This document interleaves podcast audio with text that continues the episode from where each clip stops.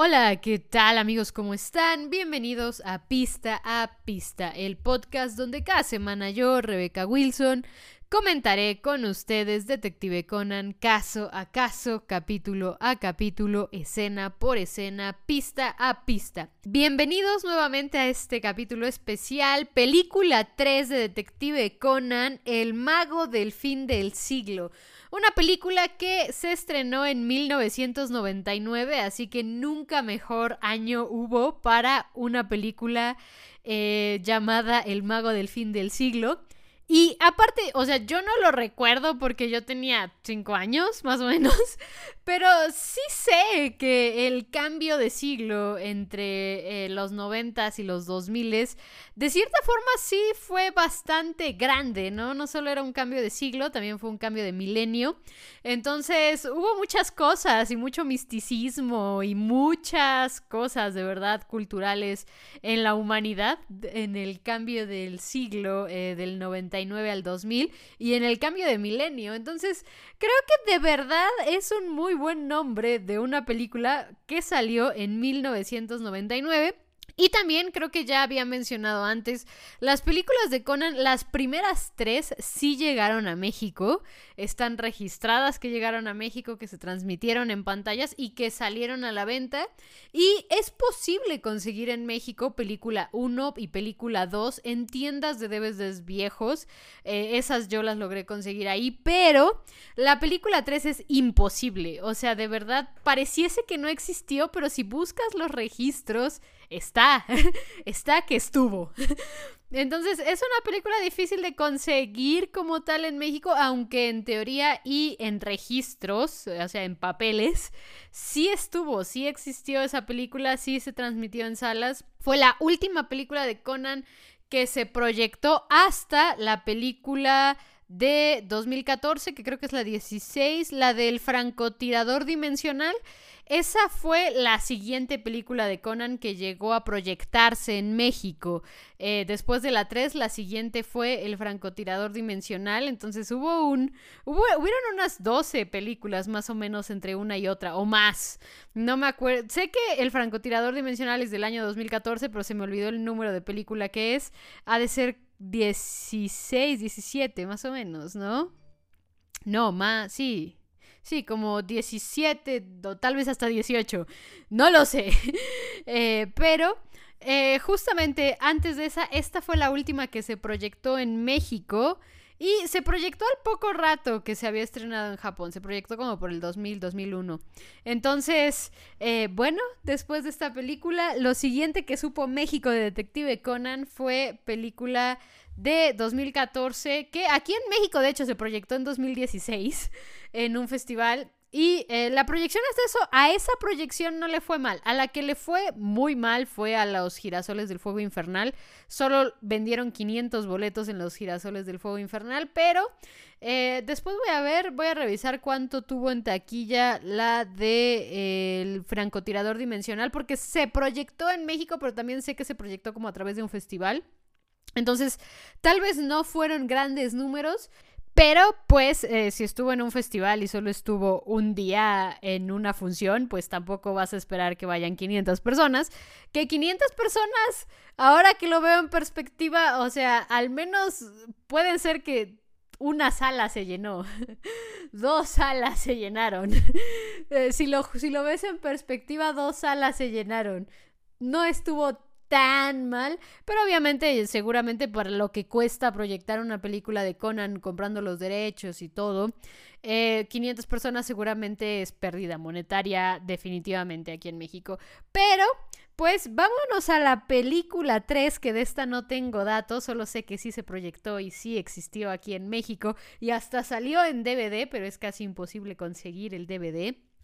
O es imposible, yo no he podido. El mago del fin del siglo, película de, de 1999. Y pues la película empieza con una hermosa y bella ciudad de noche. Y en esta ciudad nos vamos a enfocar en un edificio de departamentos donde vemos que ahí vive Ayumi, uno de los Detective Boys, que está viendo la televisión y parece ser que está viendo como una especie de película sobre Drácula.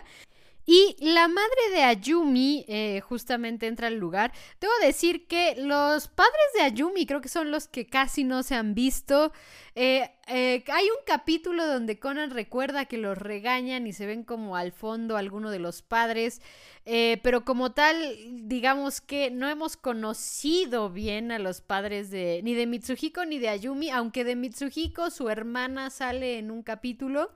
En el caso de Ayumi, eh, sus padres salen mencionados y en esta película salen las piernas de su madre. Mientras que en el caso de Genta, su madre sí ha sido mencionada unas dos veces y su padre tiene un capítulo dedicado. Entonces, eh, no hay tanto misterio con los padres de Genta.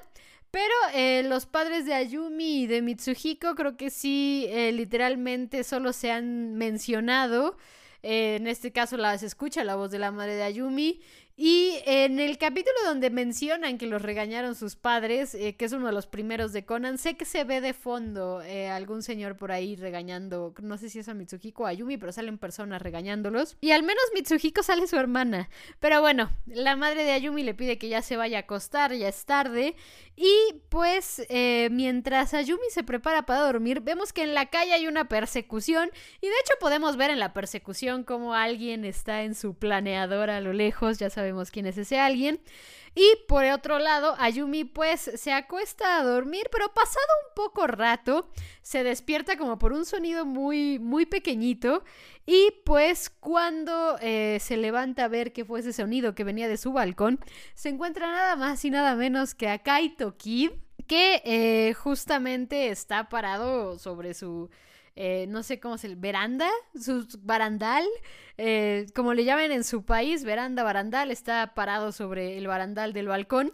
Y cuando se voltea a verlo, Ayumi le pregunta si es Drácula, aquí obviamente asumiendo que acababa de ver Drácula y acababa de ver que Drácula entraba como por, por, por el balcón. Eh, pero Kid dice que no, que solo es un mago que descansa sus alas. Y pues después de despedirse de ella, se va volando mientras vemos que va llegando la policía que justamente ha detectado que estaba eh, parado ahí en ese edificio. Después de esta introducción, vemos que al otro día Ayumi le está contando a los Detective Boys de su bello encuentro con Kid y eh, Mitsuhiko menciona que Kid realmente es el Arsène Lupin de la era Heisei, que de hecho en algún punto en Magic Kaito creo que también mencionan esto, que es como Arsène Lupin de, de Heisei. Y obviamente Jaibara es la que se voltea a ver a Conan y le pregunta qué es lo que va a hacer al respecto el, Sherlock Holmes de la era Heisei. Que a día de hoy ya no estamos en la era Heisei, estamos en la era Reiwa. Y tengo en algún lado, recuerdo haber visto, que creo que sí cambiaron, al menos creo que fue con Kaito, que sí lo llamaron el, el Arsène Lupin de la era Reiwa. Creo que fue incluso en la en, la peli en una película, creo que fue, o en un, en un capítulo reciente del anime o del manga, creo que mencionan eso de Kaito. Eh, pero sí, hay que renovar las eras, ya no son ni Sherlock ni Lupin de eh, Heisei, ahora son Sherlock y Lupin de eh, Reiwa, iba a decir Showa. Sherlock y Lupin de Heisei. Y justamente cuando... de Reiwa. Eh, y justamente eh, cuando Jaibara menciona que, qué va a hacer Sherlock Holmes de Heisei, eh, Conan dice que es obvio que algún día lo atrapará. Eh, no, hijo, yo creo que ya te has ablandado lo suficiente como para nunca querer atraparlo. Eh, pero veremos, veremos qué pasa con eso. Y entramos con la introducción de la película, esta que es característica de todas las películas, donde te ponen un poco en contexto. Y eh, me gusta mucho que te ponen un poco en contexto, les digo, porque creo que estas películas incluso las podría ver alguien que no tenga conocimiento de Conan. Y al menos con el contexto que te dan estas películas al principio eh, más o menos creo que la persona se puede hacer una idea y disfrutar de la película aunque tenga muy poco conocimiento de Conan, ¿no?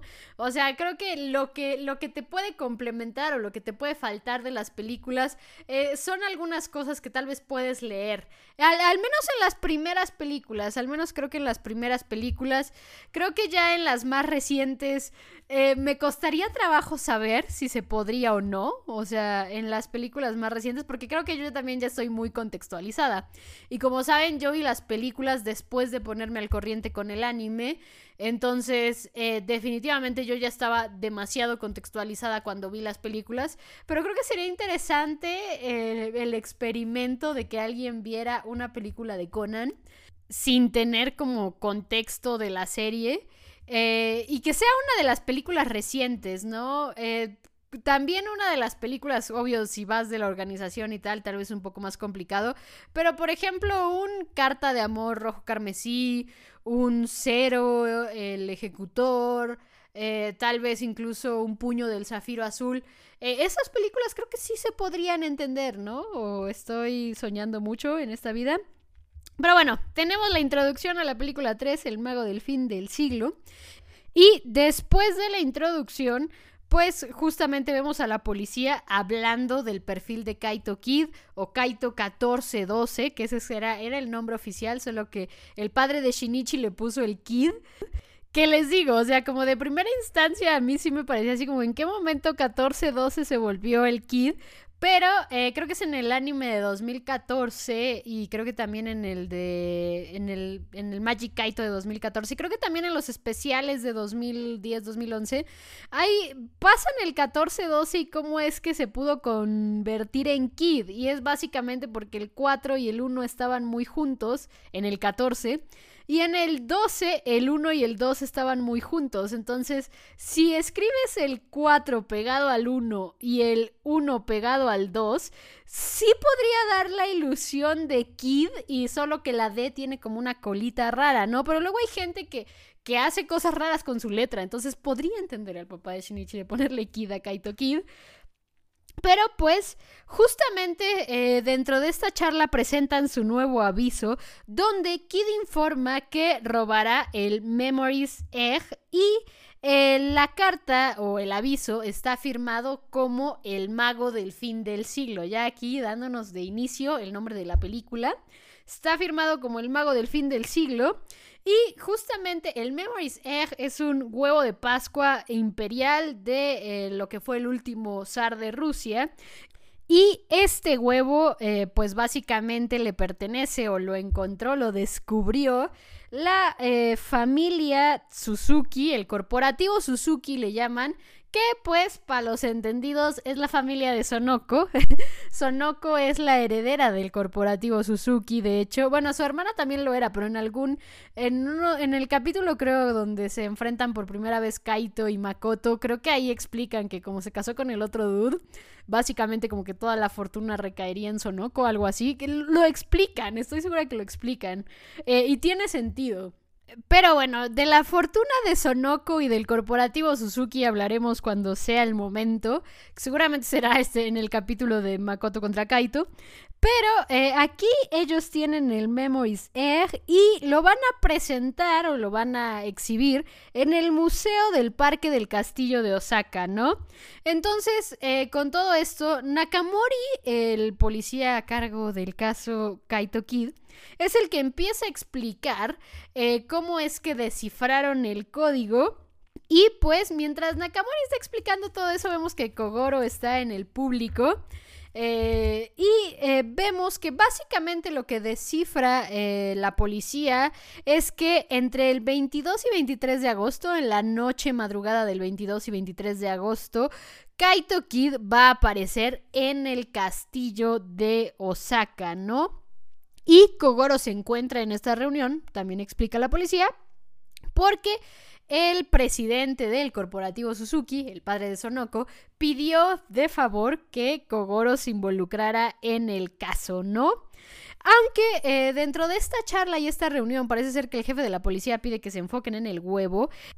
Es Nakamori el que dice el huevo es secundario, hay que atrapar a Kid. Eso es lo importante. Y después de esto vemos un bello tren bala donde eh, Ran, Kogoro y Conan se bajan en la estación de Shinosaka. En la estación de, tren de, de, Osaka. Y ahí ya los está esperando Sonoko, ¿no? Que obviamente expresa su emoción de conocer a su gran amado Kid. Y por otro lado, en la casa del profesor Agasa de regreso a Tokio, vemos como los Detective Boys están lamentando de que no fueron a Osaka y Conan fue por su cuenta. Y pues eh, justamente tenemos el momento del quiz. También es algo que pasa en todas las películas de Conan. Estoy segura que es en todas. Eh, incluso desde la primera, aunque el quiz no lo hace el profesor, ya a partir de aquí como que el profesor es el que adopta la, la misión de hacer el quiz cada película. A veces Jaibara se lo turna. Pero eh, justamente aquí el profesor decide hacer el quiz, lo resuelve Jaibara y pues los niños terminan comiéndose la sandía, que era el premio por resolver el quiz. Y mientras todo esto pasa, pues justamente parte de la respuesta del quiz tenía la palabra huevo. Y vemos que Jaibara está pensando en cómo es que Conan va a solucionar ese asunto que tiene con, obviamente en este caso, el Memories Egg, el huevo de Pascua que tiene la familia Suzuki. Y con esto nos dan paso a regresar a Osaka y vemos cómo desde el carro tenemos como una vista general de Osaka hasta donde llegan al Museo de Arte del Castillo de Osaka donde pues eh, se dan cuenta que hay mucha seguridad y Sonoko dice que obviamente van a tener mucha seguridad porque pues se están enfrentando contra Kaito Kid. Obviamente con todo esto hay una voz que se escucha muy característica, muy reconocible en el mundo de Detective Conan, que empieza a explicar básicamente quién es Kid, nos refrescan incluso un poco la memoria con respecto a cómo funciona Kid. Esa voz no es nada más y nada menos que Heiji, que también acaba de llegar en su moto con Kazuha de, de pasajero. Iba a decir de copiloto, pero no puedes tener copiloto en una moto. Eh, con Kazuha de, de pasajero. Y pues eh, cuando termina de explicar, básicamente le dice eh, Heiji a Conan, ¿en qué te has metido, Kudo? Y obviamente con esto, Ran le dice que siempre le dice Kudo a Conan, ¿no? Es así como, ¿por qué siempre le dices Kudo a Conan? Y Heiji obviamente como siempre se saca de la manga su excusa y esta vez dice que porque el niño y Kudo se comportan y piensan muy igual. Y al decir esto, la presidenta, la capitana, la fundadora, socio fundadora de eh, los que shipeamos Heishin, Kazuha, le dice a Heiji que no para de hablar de Kudo, no para de pensar en Kudo. Esa mañana estaba todo emocionado diciéndole va a venir Kudo, va a venir Kudo, va a venir Kudo. Y le dice, yo creo que háztelo mirar, Heiji, háztelo mirar. Y Kazuha, ¿quién eres tú para, para, para juzgar el amor? ¿Quién eres tú para juzgar el amor? Pero me encanta, o sea, me encanta que Kazuha solo escucha a Heiji hablar de Kudo. Y en una primera instancia, es canon, Kazuha pensó que Kudo era una mujer que estaba enamorando a Heiji. Entonces, solo lo hace más gracioso cada que Kazuha dice estas cosas. Y me encanta, de verdad me encanta. También después de esta declaración de Kazuha, eh, Sonoko le pregunta a Ran con respecto de Heiji y pues Ran le dice que ni lo piense porque Heiji ya tiene a alguien y Sonoko básicamente le dice, sí, lo puedo ver, son iguales que tú y el otro Shinichi. Y pues eh, Ran se queda un rato pensando en esto, pero nos vamos a cómo entran ellos al museo y en una sala como de juntas se encuentran con el padre de Sonoko que obviamente reconoce a Ran, Kogoro y Conan, pues los ha visto antes, pero pues al ver a Heiji y a Kazuha dice a estos muchachos no los conozco y los presentan obviamente como Heiji y Kazuha, no hay de otra el padre de Sonoko también empieza a presentar a las personas que se encuentran en esa sala, que son un ruso que eh, viene como parte de la embajada de Rusia, eh, una mujer que estudia a la dinastía Romanov y que es investigadora. Esta mujer los saluda diciendo ni hao, que es hola en chino. Entonces ya desde ahí te están dando a entender que esta mujer es china. Tenemos un pequeño momento en donde eh, hablan un poco de esto, eh, pero sí, ella dice ni hao y eh, un camarógrafo que está ahí documentando cosas sobre el huevo y un futuro comprador, un hombre que quiere comprar el huevo por 800 millones de yenes que al cambio de, a día de hoy, o sea, a, día de hoy, en el, en el 99 no sé, pero al cambio de día de hoy son aproximadamente 5 millones de dólares, entonces ese huevo valía mucho y eso es lo que quería comprar ese hombre a el corporativo Suzuki eh, y así enriquecer más las arcas de Sonoko. Pero pues eh, justamente al mencionar esto eh, y hablar del precio, es el ruso, el, que está como en representación de Rusia de parte de la embajada, dice que ese huevo se estaría mejor donado a un museo en Rusia, mientras que la investigadora también muestra su interés por el huevo, pero ella confirma que pues no podría pagarlo, ¿no? No hay dinero, no hay lana. Con esto, pues Conan se da cuenta que la gran mayoría de esa gente que está ahí quiere el huevo y entonces dice, no solo es protegerlo de Kid, es de protegerlo de toda esta gente que también quiere el huevo, ¿no? Pero pues eh, se empiezan a retirar estas personas interesadas por el huevo cuando llega eh, justamente un empleado de la familia eh, Suzuki con una caja que claramente trae el huevo, ¿no? Se los van a enseñar. Y cuando Ran muestra emoción, Sonoko es la que dice, no se ve tan lujoso en realidad, yo jugaba con él cuando niña y es el momento más millonario que ha tenido Sonoko en su existencia. Bueno, no, tal vez no es el momento más millonario que ha tenido Sonoko en su existencia, pero definitivamente este debe ser como top 3. Porque es real, es así como estás, o sea, de niña jugabas con un huevo que cuesta 5 millones de dólares, 800 millones de yenes, eh, momento millonario, o sea, literal. Eh, les digo, creo que, creo que sí podría ser hasta top 1, porque hasta eso me gusta mucho cómo tratan eh, el personaje de Sonoko a pesar de su dinero, y les digo, lo hablaremos conforme vayamos avanzando en la serie, algunos capítulos que tratan de esto, pero creo que de los momentos millonarios de Sonoko, este ha sido como el más, más, más millonario. Pero en general, el tratamiento que le da Gosho a Sonoko y el tratamiento que le da el anime a Sonoko me gusta. O sea, me gusta porque es como. Creo que está bien escrito para las condiciones del personaje de Sonoko, eh, digamos, intentando empatarlo con, con, la vida real. Y me gusta que no está demonizada y que justo, o sea, su dinero es como algo que está, pero no define al personaje. Y eso me gusta mucho, porque muchas veces en ficción y esto en series de casi todo el mundo, muchas veces los personajes millonarios suelen estar definidos por su dinero, pero en cambio eh, Sonoko está definida por su hambre de amor. Le gustan los chicos, es ojo alegre, le gusta Kaito, le gusta Makoto, bueno, está saliendo con Makoto, pero no deja de mirar que si Subaru se ve guapo, que si Amuro se ve guapo. Me gusta que eso es lo que la define y no tanto su dinero. Eh, pero bueno, momento millonario de Sonoko. Yo jugaba con un huevo de 800 millones de yenes. Y pues eh, justamente eh, ya desmontan la caja, ven el huevo y eh, al abrirlo ven que adentro hay una figura de oro, de oro, sólido con el zar y sus hijos y con una pequeña llavecita pues le dan la vuelta y la figura eh, sube del, del, huevo y como que se mueve el libro, ¿no? obviamente esto también explica el padre de Sonoko que pues son, esto lo saben por unas notas de diseño del huevo que vieron. Y pues eso también ayudó a confirmar la autenticidad del huevo. Ram pregunta si lo que se ve eh, adentro de la parte de arriba del huevo que, está brillando son joyas. Y el padre de Sonoko dice que son cristales. Eh, Conan piensa que es raro que, eh, pues justo si este huevo era para la familia real del zar y para su esposa y tal, ¿por qué son cristales y no joyas?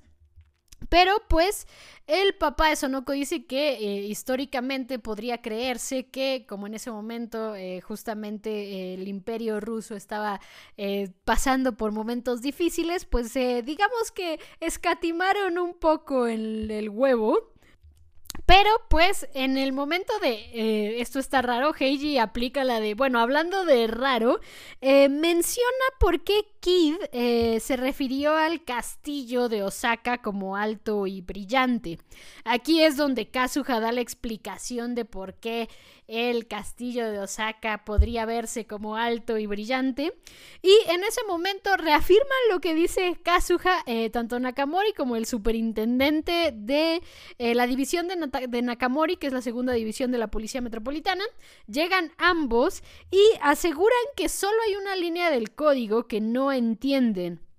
Eh, al momento de mencionar la línea, Kazuha eh, justamente eh, dice, tal vez esto se refiere al alfabeto japonés y eh, dentro de esto calculan que dijo a las 4, ¿no? Va a aparecer a las 4 a robarlo, pero Nakamori dice que eso es muy sencillo para un código de KID y Kogoro dice que entonces es del alfabeto inglés, ya que, eh, pues digamos, la, letra mencionada en el código sería la L del inglés y eso contraponiéndola con un reloj estaría marcando las 3.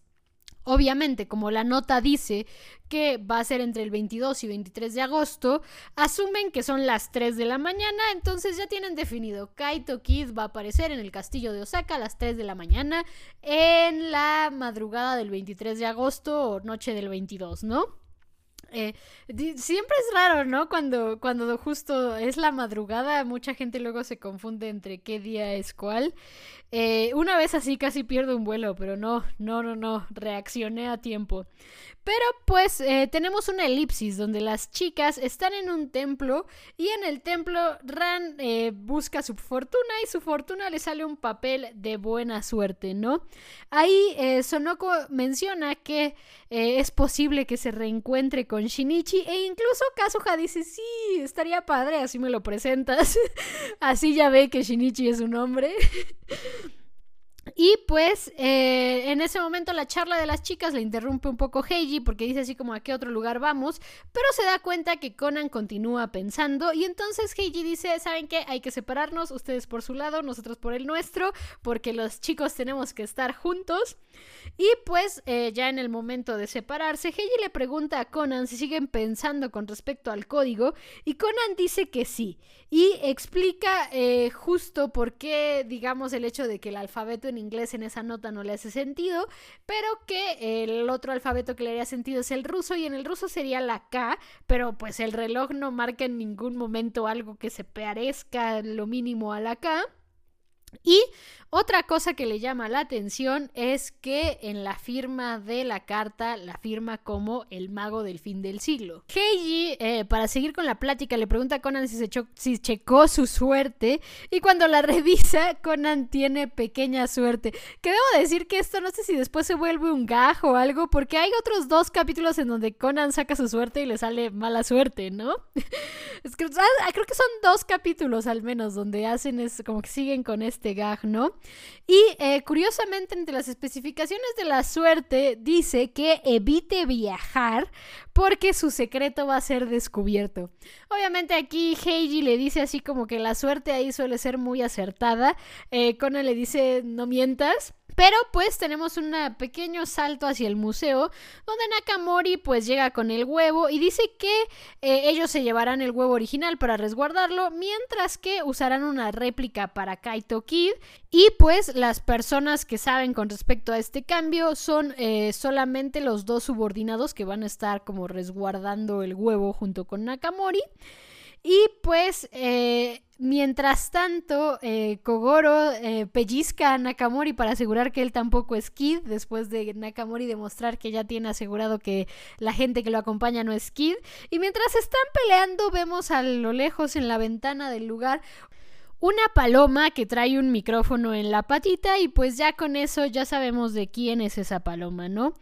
Pero pues eh, tenemos una elipsis donde ya es de noche y al museo eh, llegan Conan que eh, mientras van llegando hay una mujer que está explicando que le parece raro que ese huevo sea un huevo original porque ella tiene eh, digamos, los diseños de su abuelo y en los diseños de su bisabuelo, perdón, en los diseños de su bisabuelo, pues como que hay algo ahí que no coincide.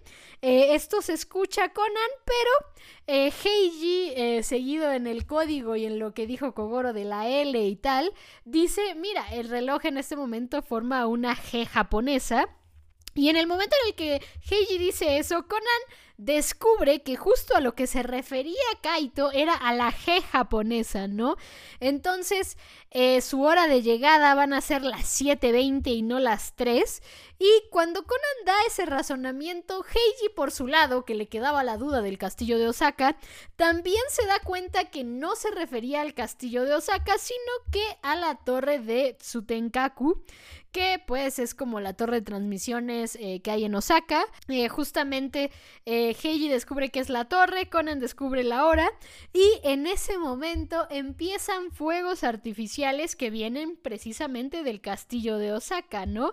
Y aquí es donde vemos la reacción de varios personajes que están eh, tanto en el castillo, Kogoro está con el padre de Sonoko comiendo, eh, Sonoko, eh, Ran y Kazuha están paseando por Osaka y de hecho Kazuha se sorprende porque ese no es día de fuegos artificiales, ¿no?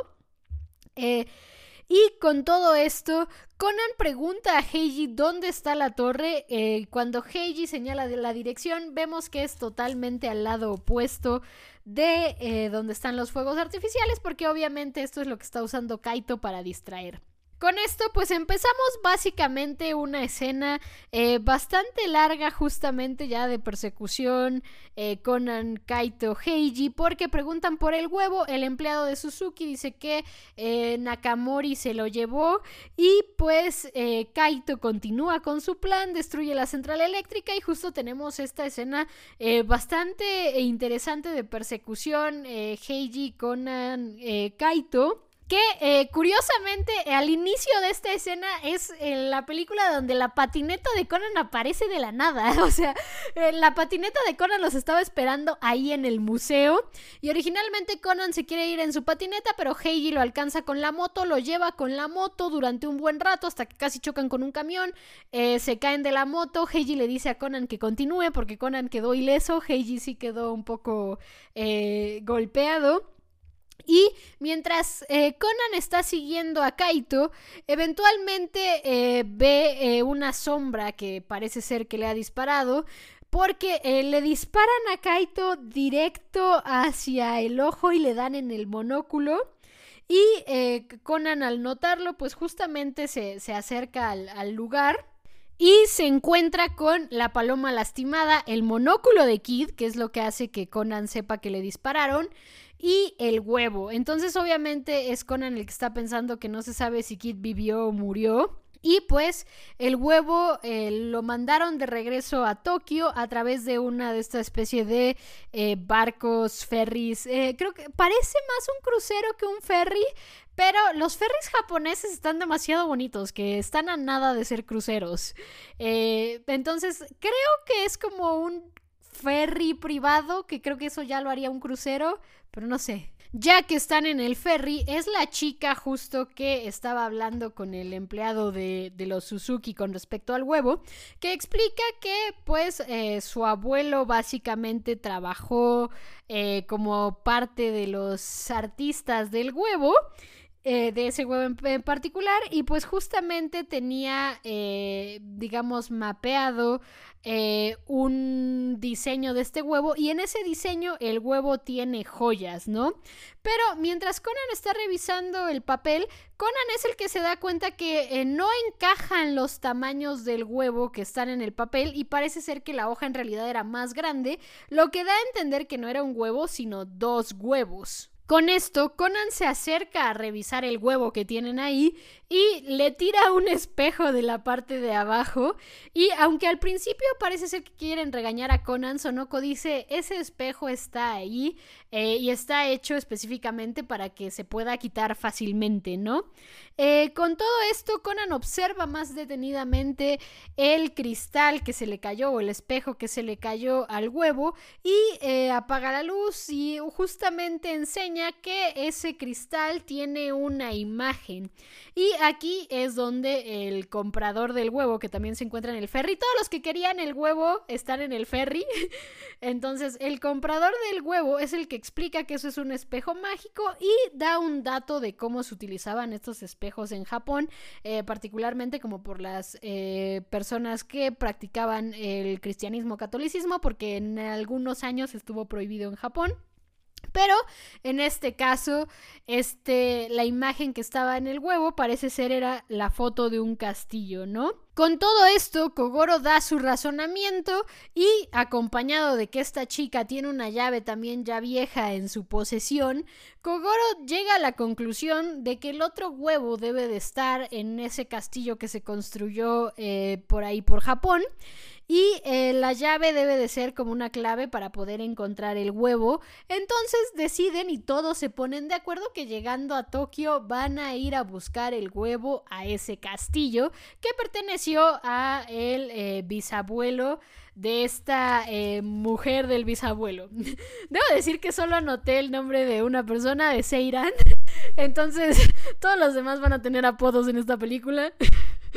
Así que la chica de la bisabuela es la chica de la bisabuela, no hay otra. Que justamente le pide a Kogoro que también los acompañe.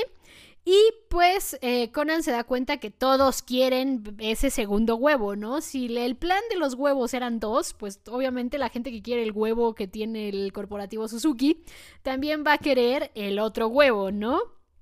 Y entonces eh, tenemos una mini elipsis donde en uno de los cuartos de los lugares de este eh, ferry crucero, Conan y Ran están cuidando a la paloma de Kid mientras están hablando de que Heiji está bien, ¿no? Tuvo algunos este, golpes y esguinces y tal, pero está dentro de lo que cabe, está bien. Y eh, Ran se pregunta si Kaito habrá muerto, pero Conan piensa que Kaito no moriría por algo así. Y que eh, incluso Conan piensa que Kaito ya podría estar en el barco, ¿no? En ese momento al cuarto llegan Sonoko, eh, la chica del bisabuelo y el empleado de la familia Suzuki, que en el momento en el que ve la paloma dice, eh, me voy. Sayonara Saijian, tomando en cuenta que aquí tenemos a Seiran, creo que este hombre puede decir, Saijian perfectamente. Entonces este hombre dijo, eh, hay una paloma ahí, Saijian. Y eh, justamente Sonoko cree que se fue porque se sintió avergonzado de estar eh, con puras mujeres y dice, vamos por otra de las mujeres guapas que hay en este barco.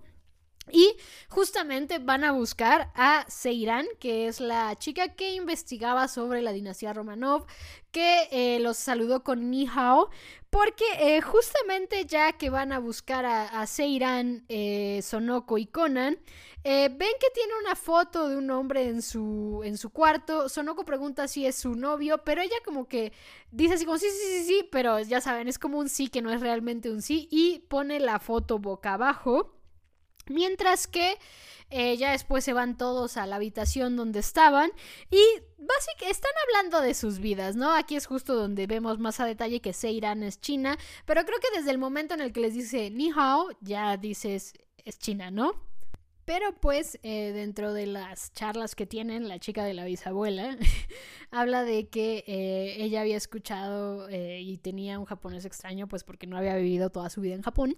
Y menciona una frase que le parece que era japonés extraño, pero ya después vemos que esa frase no es japonés. Pero antes de llegar a eso, pues justamente notan que ella y Seiran, Conan y, y Ran y Sonoko, notan que las dos tienen ojos grises y mientras que eh, la chica de la bisabuela dice que los heredó de su bisabuela, pues eh, Sonoko le pregunta a Seiran si las personas chinas eh, tienen ojos grises.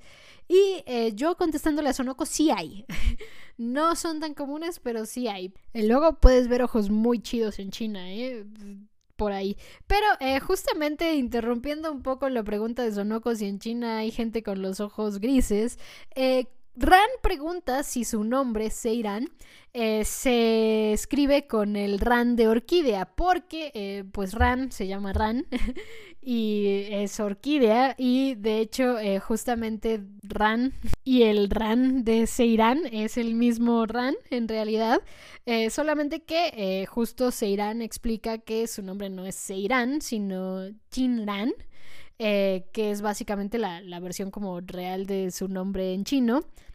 Y justamente eh, esto me causó mucha curiosidad porque eh, yo no sabía si también pasaba al revés, pero en China, en efecto, los nombres japoneses no los leen en japonés, los leen en chino. Entonces, eh, no sabía si en Japón hacían lo, contrario con los nombres en chino, que los leyeran en japonés, aunque fueran nombres en chino.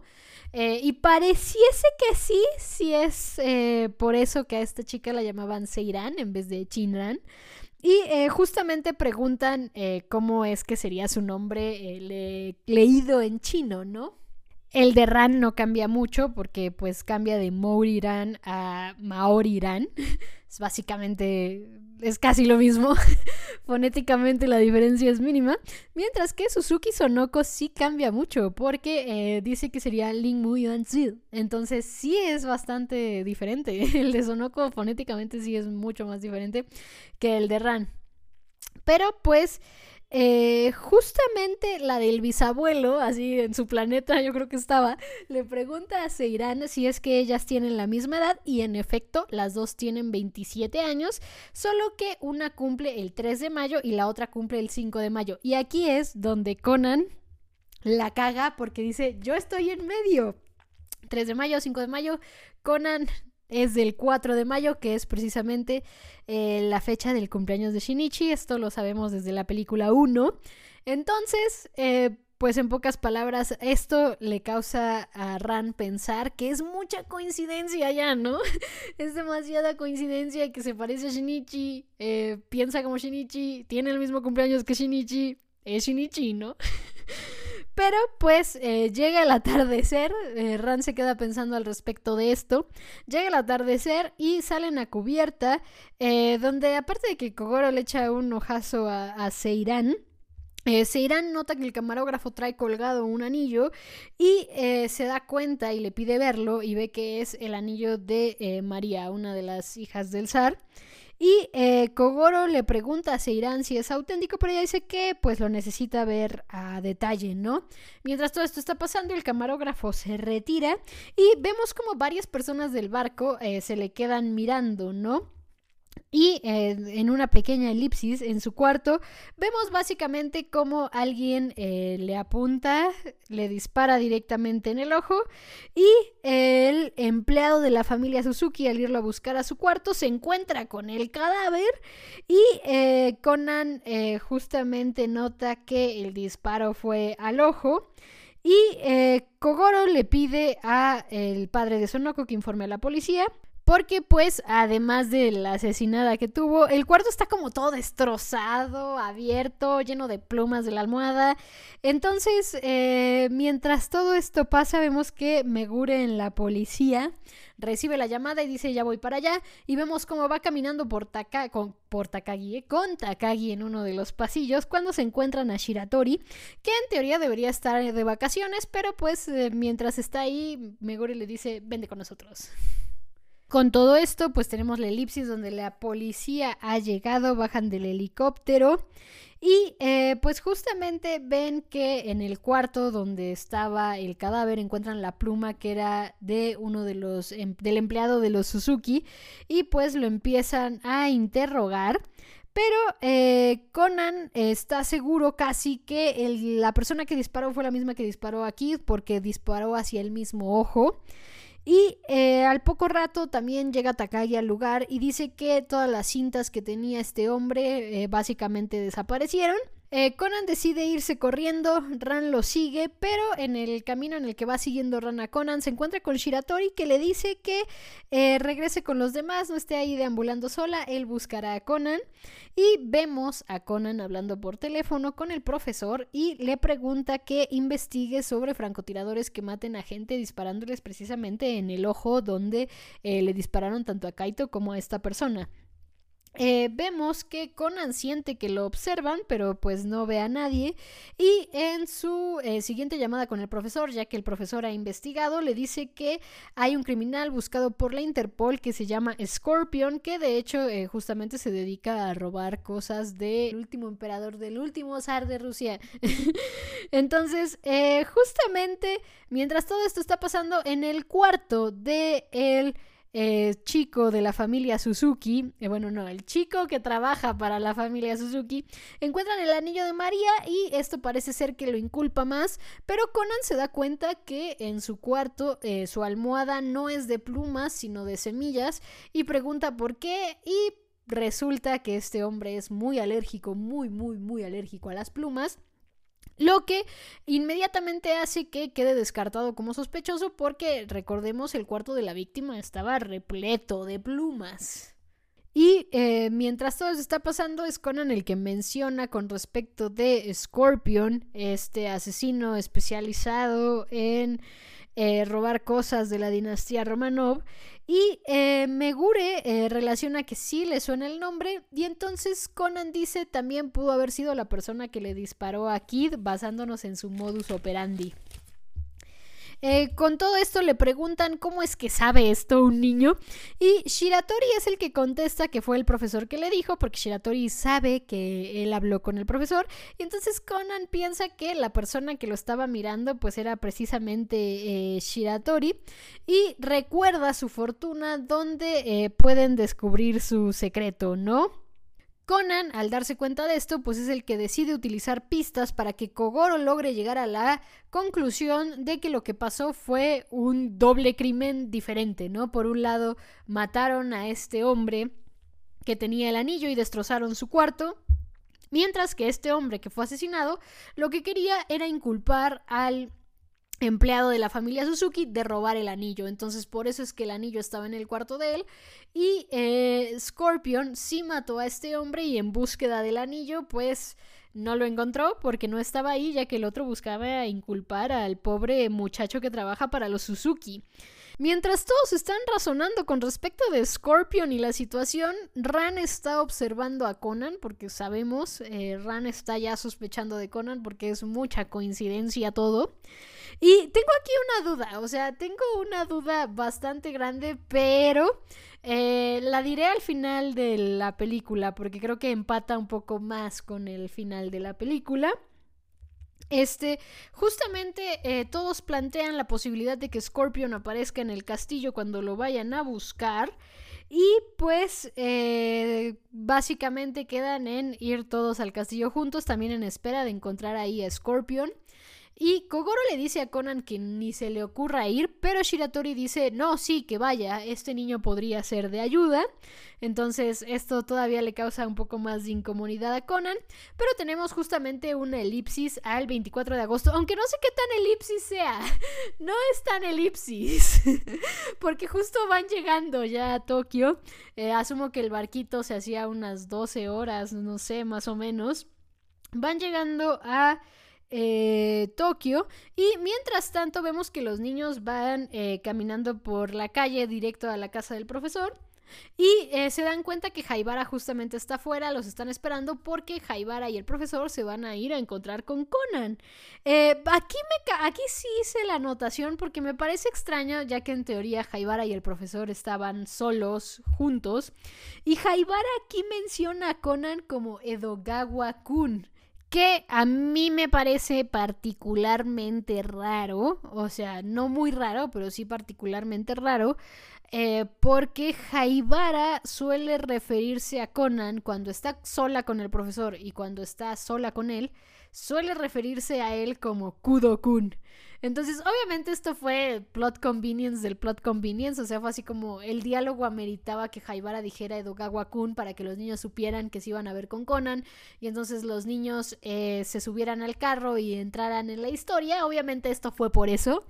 Eh, pero es curioso porque eh, más adelante con el profesor en particular, Conan descubre en otro capítulo que una persona no es el profesor, bueno, precisamente porque el profesor en la soledad y en la privacidad de su vida, pues le llama Shinichi.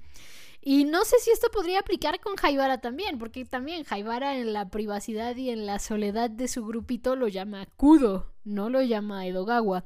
Pero bueno, Independientemente de que esto seguramente fue solo un plot convenience, pues aquí ya tenemos el momento en el que los niños se suben al carro y pues, eh, por otro lado, tenemos eh, tanto el trayecto de los niños con el profesor hacia el castillo, como el de eh, Conan, Kogoro, Ran y todos los demás hacia el castillo, donde en algún punto también vemos una charla entre el ruso de la embajada y la chica de la bisabuela, hablando precisamente de que también María de la dinastía Romanov tenía los ojos grises, y esto ya te da a entender que la chica de la bisabuela por ahí es, es descendencia. Pero pues llegamos al castillo. Y eh, ahí el profesor también llega con los niños y le entrega a Conan unas gafas, ¿no? Eh, también empiezan a eh, llegar más personas y el que iba a ser el comprador del huevo, el de los 800 millones, vemos que trae una mochila y eh, Jaibara también vemos que se le acerca a Conan para advertirle con respecto de Scorpion. Ran ve esta interacción y nuevamente eh, aquí me surge una, una, duda que no sé si Gosho va a responder o no. Yo, yo siento que no, pero me gustaría que sí hubiera algo ahí. Porque, digo, aquí vemos que la reacción de Ran con respecto a esta interacción que tiene con Jaibara no es tan buena. Y por otro lado, eh, también lo hablaré al final de este capítulo, porque, de este capítulo del podcast, porque esta película sucede en el inter entre el detective acorralado y Desperate Revival. Y mi problema con esta película en particular es que en ese inter todos sabemos que Ran sabe. Entre el detective acorralado y Desperate Revival, Ran sabe. Entonces, esta película en teoría sucede en ese inter o se proyectó en ese inter. Y eh, digamos, tenemos esta, o sea, tenemos todo este plot de Ran sospechando de Conan en la película y si mis cálculos no son tan incorrectos, Desperate Revival estaba sucediendo en el manga o acababa de suceder. Entonces, eh, digo, curiosidad extraña, porque, eh, digamos, en el periodo del anime entre El Detective Acorralado y Desperate Revival, hay un capítulo donde Ran quiere ver y conocer a Jaibara y literalmente va a buscarla ahí al sótano, solo que Jaibara no la pela y pues Ran se, se regresa y se va, ¿no? Y tenemos esta escena en esta película. Y eh, me llama mucho la atención ambas cosas, porque también si lo complementamos que ha habido al menos dos capítulos, creo, o hasta tres, donde Ran ha mencionado que Jaibara eh, tiene mucha más madurez que una niña de la edad que aparenta. Eh, a veces me hacen pensar, Ran también tenía ahí una cosquillita extraña con Jaibara. o sea, no solo por esta película, porque si solo hubiera estado en esta película lo ignoraba y ya está, ¿no? Es así como, ok, a, Ran le da una sensación extraña a Jaibara también, ok, está bien, parte del plot de la película. Pero no solo está en la película, está en un capítulo muy claramente que Ran quiere ver a Jaibara en particular. Eh, y es en el periodo entre el detective acorralado y Desperate Revival. No me acuerdo el número exacto del capítulo, pero ya no tardamos en llegar a ese capítulo. Si no estoy equivocándome mucho. Entonces, eh, tengo esa. Tengo esa cosquilla. tengo esa cosquilla ahí. Porque también tenemos. Eh, cuando Sera le pregunta a Ran. Eh, Ran menciona a Jaibara con respecto a un niño que también parezca de más edad, así como Conan. entonces, no sé, no sé. Tengo. Tengo. Tengo cosas que preguntarle a Gosho. tengo. Tengo muchas dudas, Gosho. Gosho, ¿por qué? Eh, pero bueno, justo eh, tenemos esta interacción y después vemos cómo todos entran al castillo, pero Kogoro pide que cierran la puerta para que los niños no entren con ellos. Pero obviamente estos niños se van a explorar por su cuenta, mientras que eh, en el tour que les están dando por el castillo, el que quiere comprar el huevo dice, ¿saben qué? Voy al baño. Y vemos cómo intenta robarse unas joyas después de estar buscando la caja fuerte la encuentra e intenta robarse unas joyas, pero pues un dispositivo de seguridad le impide hacerlo. Y cuando Conan se da cuenta del dispositivo de seguridad, pregunta si es que hay algún sótano, aunque al principio le niegan, Conan dice que si hay algún cuarto así especial en la primera planta, y los llevan a una especie de oficina donde hay incluso muchas fotos de Incluso hay una foto de eh, Rasputin eh, firmada. Aquí es donde eh, Ram pregunta quién era ese hombre y pues obviamente entre Kogoro y el que quiere comprar el huevo empiezan a contar como lo que casi todo el mundo sabe un poco de, de Rasputin.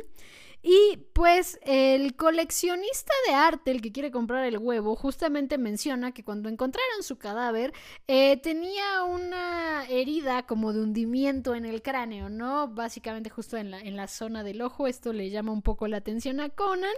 Pero antes que nada, Kogoro enciende un cigarro y Conan se da cuenta que hay ahí aire que está circulando, ¿no? Conan se da cuenta que hay aire que está circulando y es Conan el que dice que hay una trampilla oculta, ¿no? En la trampilla hay un tablero que parece ser que tiene ahí el alfabeto cirílico y eh, justamente le pide al embajador de Rusia bueno, no era el embajador de Rusia, era un güey que trabajaba en la embajada de Rusia. Le pide que él ponga eh, justamente palabras para probar cuál es la clave. Y eh, obviamente intenta algunas cosas, no, no, se abre la trampilla. Y en eso eh, Conan le pregunta a la chica de la bisabuela si es que ella escuchó algo eh, que pudiera ayudar. Ella dice que no recuerda, pero en eso Conan dice, oye, y el, el japonés es extraño. pues Chansey no era japonés, ¿no? Podría haber sido ruso. Entonces vuelven a decir justo la frase del japonés extraño, que no era japonés extraño, era ruso. Y eh, aunque al principio como que no le suena al, al ruso de, de, la embajada, Conan dice que pruebe con diferentes, este, ¿cómo se le llama? diferentes tonalidades, no, como diferente orden de las vocales, ¿no? O sea, con otra entonación y tal. Y es Seiran la que eh, da la, la, frase real, ¿no? Que es justamente el mago del fin del siglo en ruso. Que por cierto, en este capítulo de eh, incongruencias de TMS, eh, no contratan a un continuista. Estoy 100% segura que no existe un continuista en TMS. No hay nadie que se encargue de la continuidad en TMS. En esta película te dejan en claro que Conan no sabe ruso. Pero en la 25, en la de la novia de Halloween, Conan habla ruso y aparte lo habla bien, creo. O sea, y literalmente tienes escenas de Conan hablando ruso. ¿Qué pasó ahí, TMS? ¿Dónde está tu continuista? Cuando menciona lo del mago del fin del siglo, eh, Kogoro menciona que eso le suena familiar y es Ran la que dice eso venía en el aviso de Kid. Y pues al poner el ruso la clave, se abre la trampilla y eh, mientras todo eso está pasando, vemos que los niños afuera estaban investigando. Eh, Jaibara ve así como una colinilla que va hacia abajo, va hacia ese lugar. Eh, llegan como a una torre que está vacía, pero el profesor al recargarse en la pared por accidente tira a los niños por una trampilla, que también llegan como a una especie de sótano, ¿no? Entonces el profesor dice que los va a buscar para poder rescatarlos y mientras tanto... Eh, Jaibara le dice a los niños quieren esperar al profesor o investigamos, así que no hay de otra. Eh, obviamente los niños van a querer eh, investigar. Y eh, mientras tanto, del lado de Conan, el eh, ruso le pregunta a la del bisabuelo eh, por qué esa era la contraseña y ella explica que así le solían llamar a su bisabuelo, ¿no? El mago del fin del siglo por eh, las cosas que creaba y las cosas que hacía. Y mientras van caminando por hacia donde los llevaba la trampilla, Conan escucha el ruido y va a ver qué pasa, seguido de Shiratori, mientras que el comprador de la, huevo, el, el que quería comprar el huevo, pero él, a diferencia de Conan, que después se encuentra con los Detective Boys, él no cuenta con esa misma suerte ya que se encuentra con Scorpion, que lo termina matando. Por otro lado, pues Conan se encuentra con los Detective Boys y después todos juntos en conjunto siguen caminando hasta que llegan a una puerta eh, que tiene alguna especie de dibujo y en ese dibujo hay una imagen con un sol y es ahí donde eh, Conan, hablando con Jaibara y Ran observando todo, Ran observando todo. Eh, Conan le pide a Shiratori que le apunte con la luz a la puerta y obviamente esto activa un eh, mecanismo fotosensible que abre el lugar. Hay como una especie de altar, hay un ataúd, el ataúd tiene un candado, eso ahí usan la llave de la chica de la bisabuela, abren el ataúd y en el ataúd ahí está el huevo, pero al revisar el huevo ven que por dentro está vacío y aquí es Ayumi la que sugiere que podría ser como una de esas matroshkas que le trajeron una vez de que alguien de su familia se fue de viaje. Y entonces eh, justamente eh, Shiratori, que es quien trae el otro huevo, que lo trae ahí por casualidad, eh, pues justamente eh, da el huevo, ven que los huevos encajan perfecto. Eh, le dice a Conan que no parece satisfecho, entonces Conan dice que debe haber algo más con los huevos, debe haber algo más con los huevos. Y entonces también se da cuenta que como el mismo lugar tenía una trampa fotosensible, pues puede ser que el huevo también, así que va como a una pileta, un pedestal que está ahí en la sala, coloca el huevo, prende la luz y podemos ver que eh, al iluminar el, pedestal por abajo para que le dé al huevo, el huevo proyecta varias fotos eh, justo de la familia del zar y tal. Y obviamente ahí llega a ver una fotografía de el bisabuelo y la bisabuela de esta chica. Y entonces eh, Conan se da cuenta que la bisabuela se parece mucho a la chica de la bisabuela.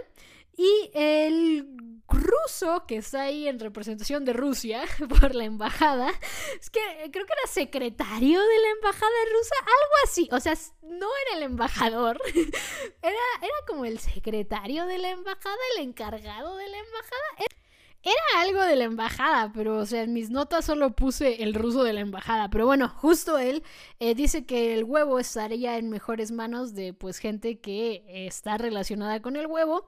En este caso, la eh, chica de la bisabuela.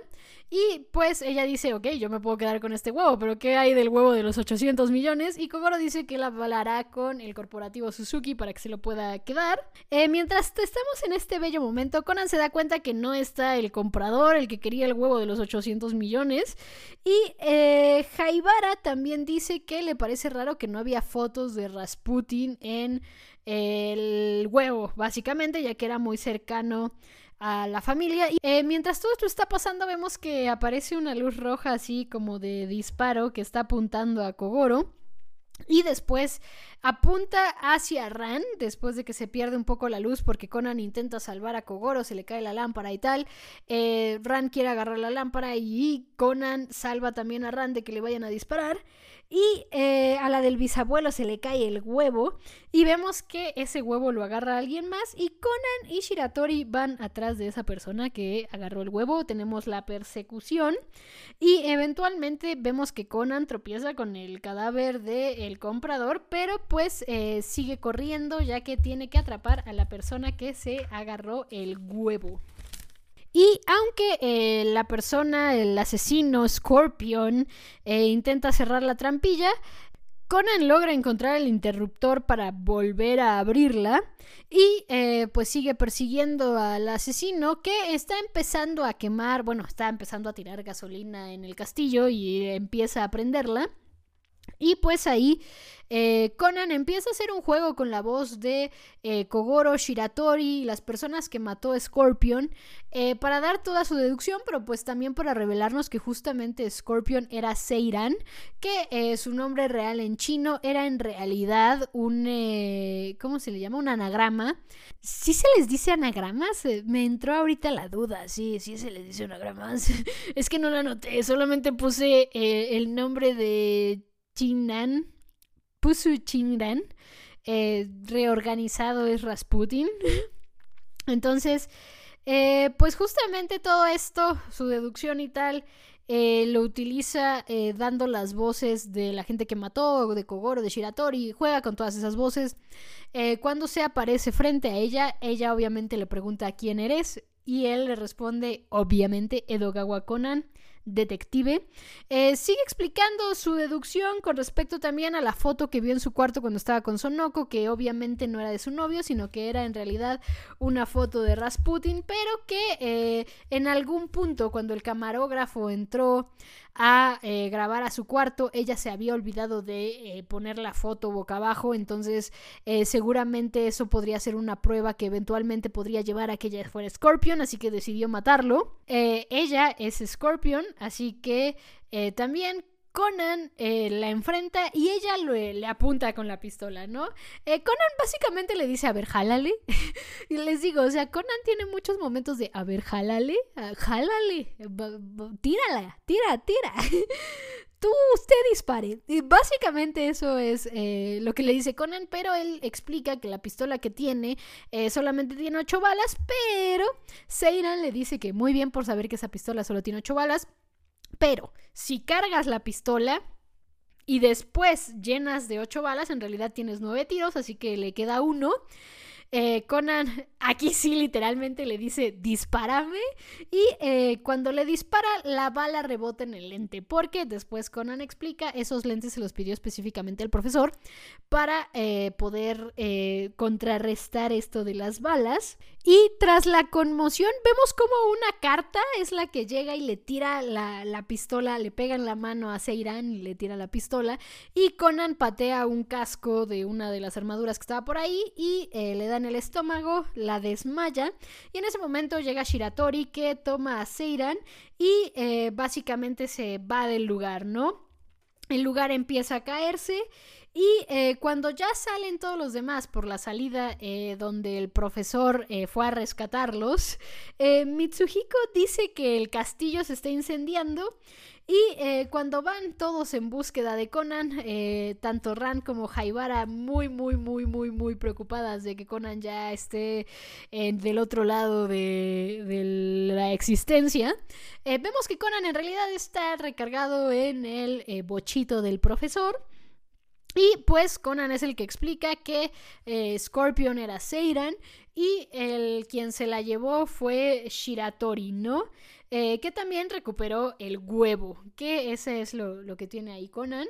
Y Conan le da el huevo a la de la bisabuela. En ese momento tenemos pues la elipsis en donde ya llegan los eh, bomberos y Kogoro dice que Kid nunca apareció y Ayumi se pregunta si realmente habrá muerto, pero Conan está seguro que está vivo porque Conan ya sabe quién es Kid en este punto y eh, si tú como audiencia no sabes quién es Kid en este punto, eh, mal ahí, mal ahí, es Shiratori.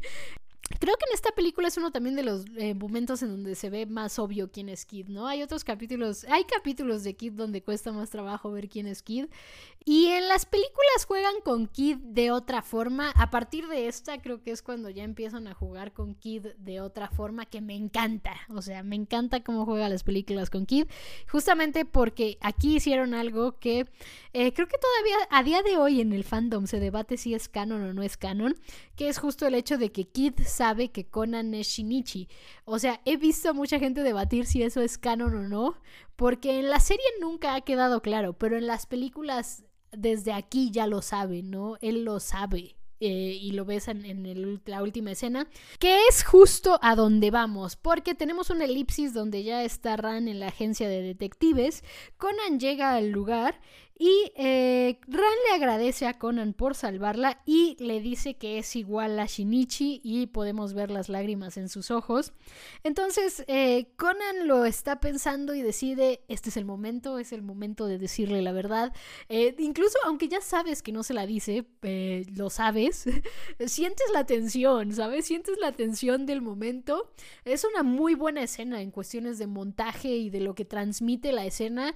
O sea, me hubiera encantado ver esta película en el cine. Creo que esa última escena de Ran con Conan en la agencia de detectives es muy fuerte.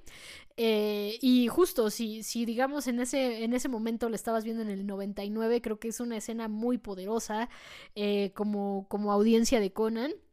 Eh, Conan incluso se quita los lentes y en el momento en el que Ran se quita, digo Ran, Conan, en el momento en el que Conan se quita los lentes, vemos que Ran abre sus ojos mucho más grandes, pero aquí hay un juego muy interesante porque desde el mismo montaje puedes ver que Ran abre los ojos así, no por Conan, sino porque detrás de Conan está entrecomilladamente Shinichi, ¿no? Entonces, eh, pues Ran va hacia el Shinichi que está en la puerta y él confirma que es eh, Shinichi. Y pues eh, Ran le reclama que no ha ni llamado, Shinichi le pide perdón y pues que ha habido muchos casos y tal. Y entonces Ran le dice, antes de que te vayas, déjame buscarte ropa seca. Así que Ran sube a su casa. Y aquí voy a hacer una pausa porque les digo, esta película salió en abril del 99. Eh, no sé cuándo se publicó Desperate Revival en Shonen Sunday, pero el volumen de Desperate Revival es del 99, por lo que en teoría eh, esta película pasó durante antes o después de Desperate Revival. O sea, fue o durante o antes o después de Desperate Revival. Y lo que me causa conflicto eh, y aquí sí, o sea, asumo es un error de continuidad de ambas partes, o sea, tanto de Gosho como del TMS. Y les digo, yo entiendo eh, la discusión de si las películas son canon o no. Y creo que a mi gusto hay películas más canon que otras.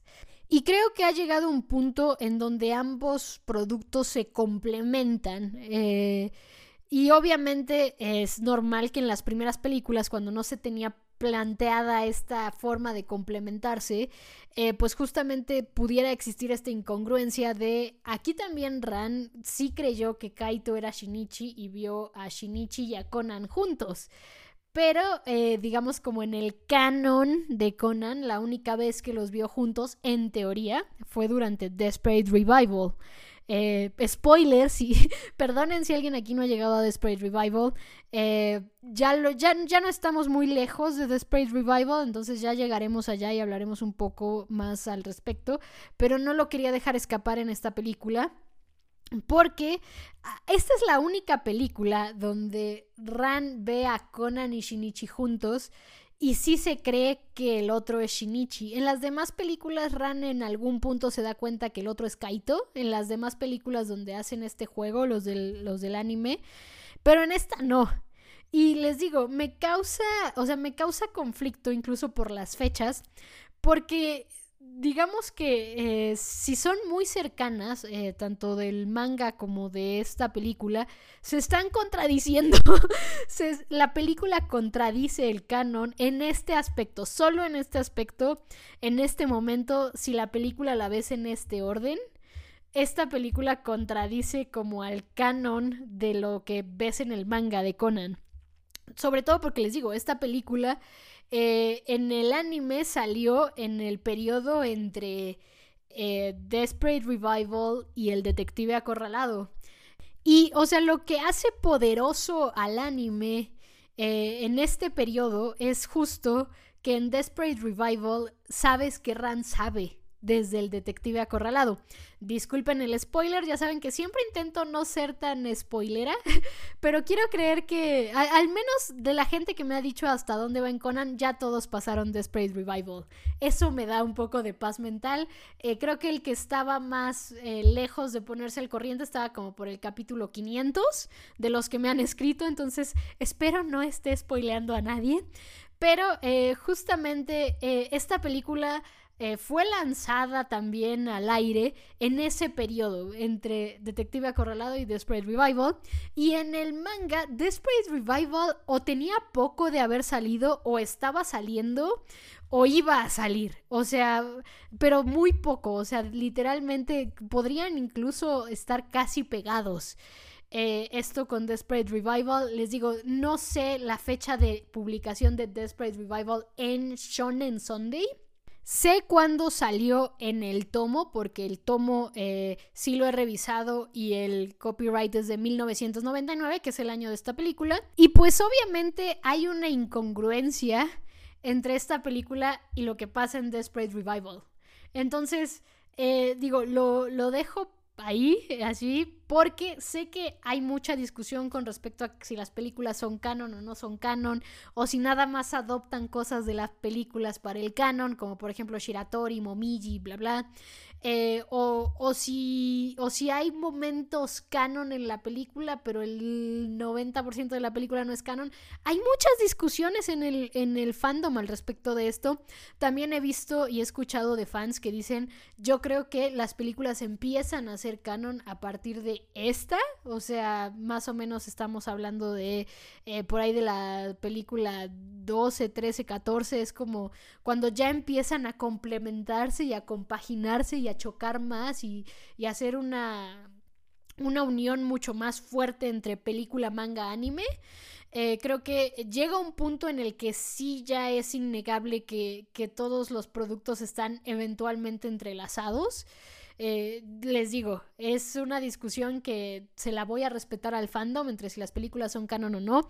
Yo tengo mi opinión y yo digo, creo que las películas complementan al canon eh, y lo complementan de una forma muy padre, aunque por esta película en particular, por esta escena en particular, es que eh, yo también tengo mi pausa en decir, tal vez no son tan canon, ¿no? Porque esta película, esta en particular, es la única, creo, que tiene algo que contradice lo que se ve en el manga.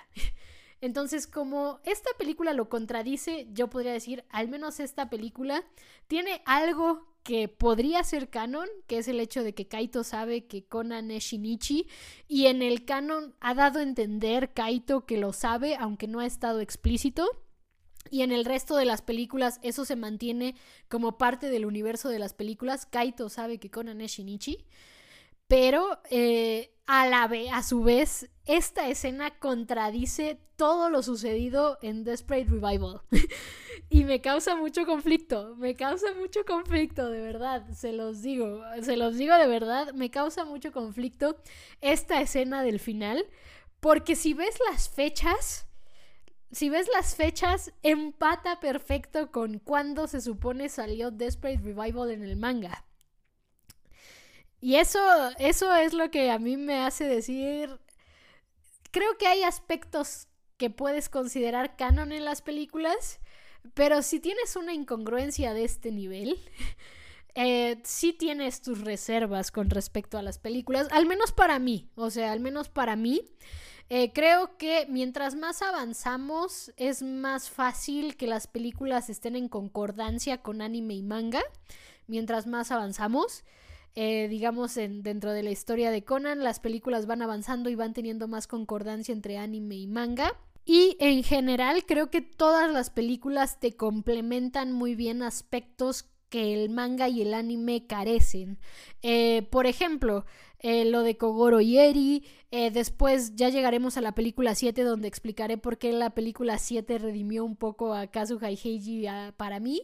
Y lo digo porque, o sea, a mí siempre me gustaron Kazuha y Heiji, pero siempre era, me gustan, pero les faltó algo. O sea, no era les falta, era les faltó algo en su desarrollo de personajes que la película 7 me da. Entonces, o sea, justo siento que las películas sí te complementan la historia en aspectos muy interesantes en muchas ocasiones. Pero esta escena, en esta película en particular, te contradice Desperate Revival. Y eso no lo puedo perdonar porque Desperate Revival es de mis arcos favoritos de Detective Conan. Entonces, aunque esta película también tiene incluso una mención canon en el manga, porque Kazuha menciona que se vio a Kaito en el Sutenkaku cuando van en el tren bala. Eh, en el tren bala hacia, hacia justo al, al, caso de Kaito, al de Fairy Leap. Eh, muy reciente del anime, muy reciente del manga. Se mencionan los sucesos de esta película. Entonces, o sea, cuando entramos a discusión, y creo que ya lo había mencionado en algún punto en el podcast, había dicho, en, la película 3 es donde voy a dar mi punto de vista sobre el canon y no canon estatus de las películas. Este es mi punto de vista. Creo que complementan muy bien la historia y definitivamente mientras más avanzamos en las películas, más canon se van haciendo. Y esta película en particular tiene un elemento que hasta en el fandom es discutido, que es el hecho de Kaito sabe que Conan es Shinichi, sí o no. Eh, esto es, algo que he visto a día de hoy gente discutiendo al respecto. Es así como, no es canon, sí es canon, pero mira el manga, mira cómo se tratan, definitivamente algo sabe Kaito, eh, es que en la película se entera, pero que las películas no son canon. Eh, entiendo esa discusión y entiendo que esta película la propicie, porque en el manga sí puedes entender que Kaito sabe, aunque no está explícito. Y por otro lado, eh, dentro de esta misma discusión, esta película contradice uno de los mejores arcos de Detective Conan, que es Desperate Revival. por lo que es complicado para mí eh, justamente entrar al debate de son canon, no son canon, qué tan canon son. Y les digo, o sea, para mí creo que mientras más fueron avanzando, más canon se fueron haciendo. Y desde siempre, desde la 1, las películas han funcionado como un gran complemento del anime, independientemente de si los sucesos en esas películas son canon o no.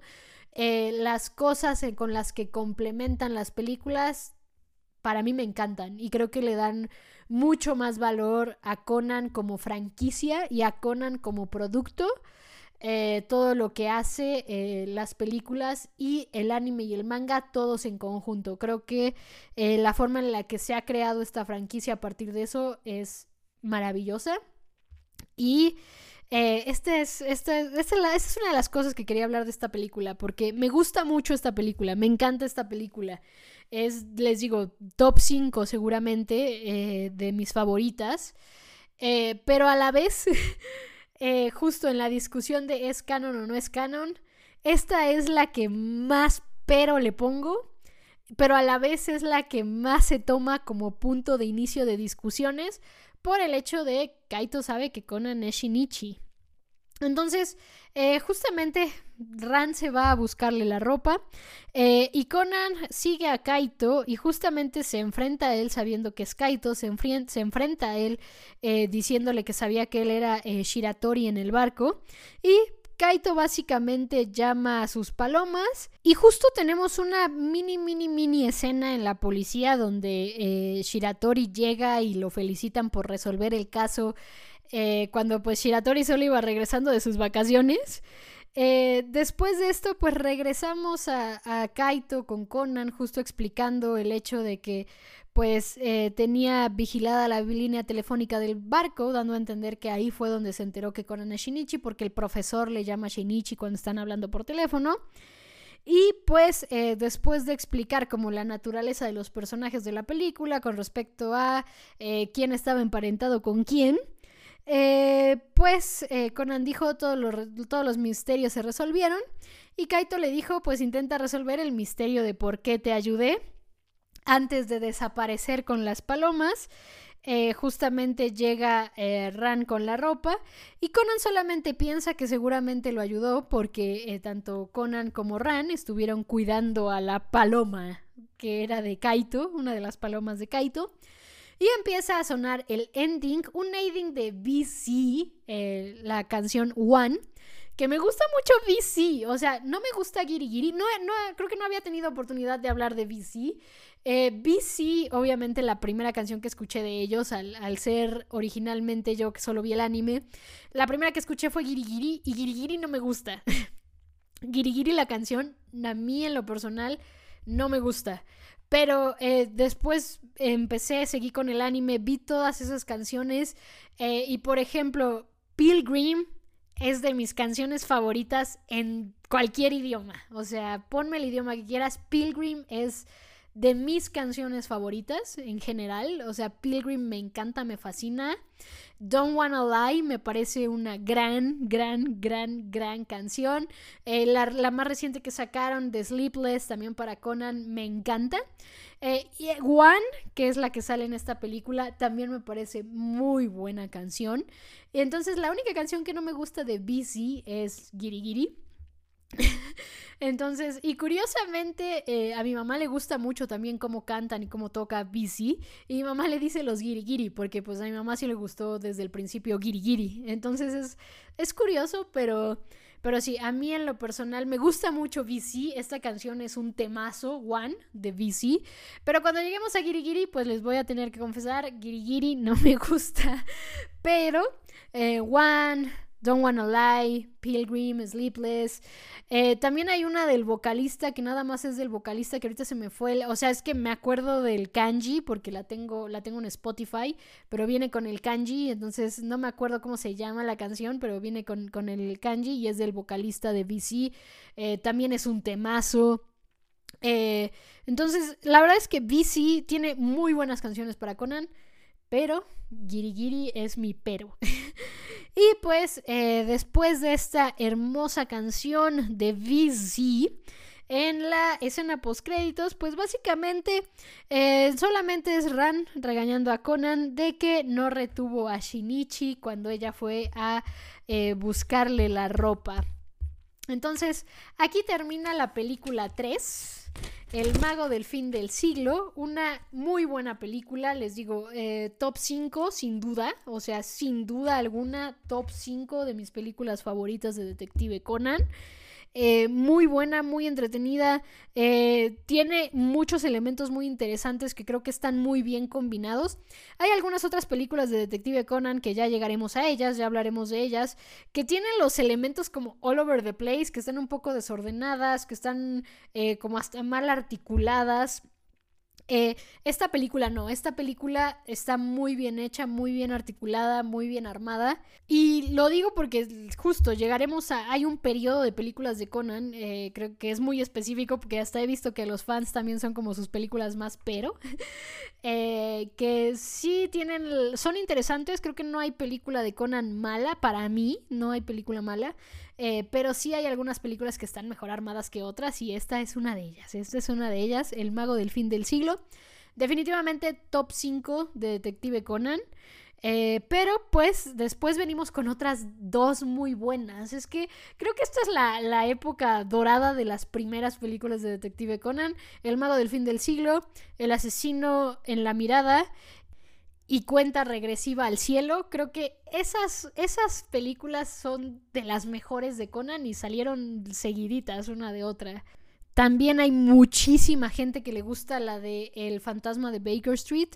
Luego con la 7, creo que entiendo que hay como opiniones encontradas.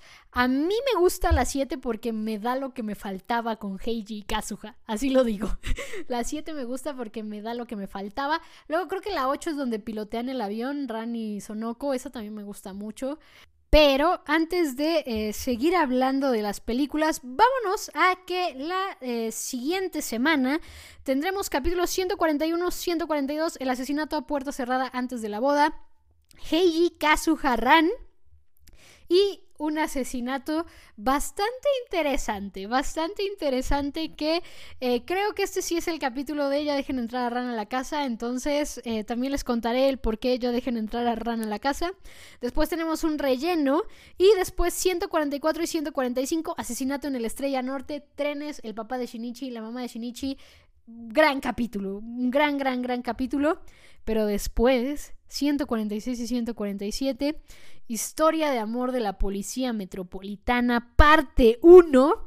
Eh, llegó un punto, y aquí es donde lo voy a decir, lo voy a repetir cuando lleguemos ahí, llegó un punto en el que cuando yo estaba viendo Conan, lo estaba viendo justo con esta misma lista que estoy usando para este podcast de ver cuáles son relleno y cuáles no.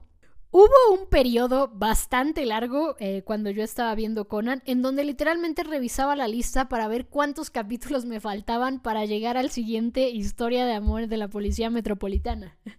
Literal, o sea, buscaba así de, ok, ¿cuánto me falta para el que sigue? ¿Cuánto me falta para el que sigue? Y me emocionaba cuando ya veía llegar. Pero también, curiosamente, creo que los capítulos más importantes de Historia de Amor de la Policía Metropolitana no se llaman Historia de Amor de la Policía Metropolitana. Entonces, es algo curioso, es algo curioso, eh, pero ya hablaremos un poco más a detalle cuando empecemos a entrar a esta, que es una de las mejores historias de amor escritas en ficción en general. Casi tiro mi bote de agua. es una de las mejores historias escritas en ficción para mí. Eh, y de hecho, eh, Takagi y Sato son mi pareja favorita en ficción. Y también explicaré un poco más a detalle de eso, pero después de eh, Historia de Amor de la Policía Metropolitana, 153 y 154, El Verano Peligroso de Sonoko, eh, vamos a conocer un personaje recurrente que eh, va a ser importante para Sonoko, pero yo tengo un pero. Y es, creo que es Sonoko y Makoto son la única pareja a la que le pongo un pero en Detective Conan. No me desagradan, no los odio, no soy hater, pero sí tienen un pero. Luego vamos con 156 y 157, Historia de Amor de la Policía Metropolitana, parte 2. Luego, eh, varios rellenos, hasta el 162, especial de una hora, el primer caso de Shinichi en un avión. Eh, un, muy buen, un muy buen capítulo que, eh, o sea, es, interesante cómo puedes armar los sucesos a partir de ese vuelo y hasta el final de ese viaje. es un crecimiento tanto para Shinichi como para Ran como personajes, pero iremos poco a poco, iremos poco a poco. 163 y 164, el secreto de la luna, la estrella y el sol. Este capítulo originalmente en el manga está antes de que aparezca Jaibara. Aquí TMS lo puso después de que aparece Jaibara. Y como TMS tiene cero continuistas, alguien con, continuista para TMS. Hashtag continuistas para TMS. Como TMS tiene cero continuistas, por ahí del capítulo 900 eh, se les olvida que en este momento lo que hicieron para que Jaibara no saliera en este capítulo era poner que Jaibara dijo paso y me quedo aquí encerrada en la casa, ¿no? Después tenemos 166, 67 y 68, el misterio de la mansión de Totori. Totori, Totori, Totori, Totori. ¿Dónde va el acento en Totori? Eh, pero eh, justamente este capítulo es eh, interesante para Heiji Kazuha y también porque es el capítulo de Muérete. si ya lo vieron, ya saben a qué me refiero con el capítulo de Muérete, pero de verdad eh, hablaré a detalles con respecto del Muérete, pero 166 o 168, el misterio de Totori o Totori. ¿Cómo se pronuncia Totori? vamos a hablar a detalle del Muérete. Eh, después 170, 171, El ángulo muerto en la oscuridad. También es un gran capítulo, un gran, gran, gran, gran, gran, gran, gran capítulo. 172 y 173, Recuperar el mensaje póstumo. Eh, les digo, es que esta es la época dorada de Conan, no hay de otra, no hay otra. 174, dos horas especial, un asesinato de hace 20 años. Que uff, Uf, uf, uf. Si no les suena, con decirles que es la escena de Ran y Conan en el barco y no me deje sola, es ese. Es ese, el 174. Y luego tenemos otra joya, Chef Kiss. De verdad, uno de los mejores capítulos que tiene Detective Conan también. Y es el capítulo que inicia un nuevo arco. Entonces, hasta aquí voy a dejar el próximamente porque aquí vamos a iniciar un nuevo arco del 176 al 178 e inicia un nuevo arco, mi arco favorito de todo Detective Conan, arco o saga. Tengo eh, el otro día vi que había una mini discusión entre si son arcos o son sagas. Yo los conocí como arcos y los dejaré como arcos. El mejor arco que hay en Detective Conan empieza aquí y también el pináculo de la escritura de Osho empieza aquí con 176 a 178, el reencuentro con los hombres de negro. Joya, joya, joya, joya, de verdad, joya. Y después de esto sigue The Spray Revival. Acabo, ahorita estoy viendo la lista y después de esto sigue The Spray Revival. De verdad, los años dorados de Conan. No hay de otra. No, no hay más. Los años dorados de Conan. Pero pues nos vemos la próxima semana en Ya dejen entrar a Ran a la casa. Aquí en Pista a Pista, el podcast donde cada semana yo, Rebeca Wilson, comentaré con ustedes Detective Conan caso a caso, capítulo a capítulo, escena por escena, pista a pista. Y como siempre ya saben que pueden escribirme en el... Eh, parte de Spotify que dice qué opinas de este episodio, en los comentarios del video de YouTube o en mi Twitter arroba Repson con doble S por todas esas plataformas pueden escribirme, pueden contactarme y me encanta leerlos, así que no dejen de hacerlo. Una vez más, muchas gracias por escuchar este podcast. Hasta la próxima semana, detectives.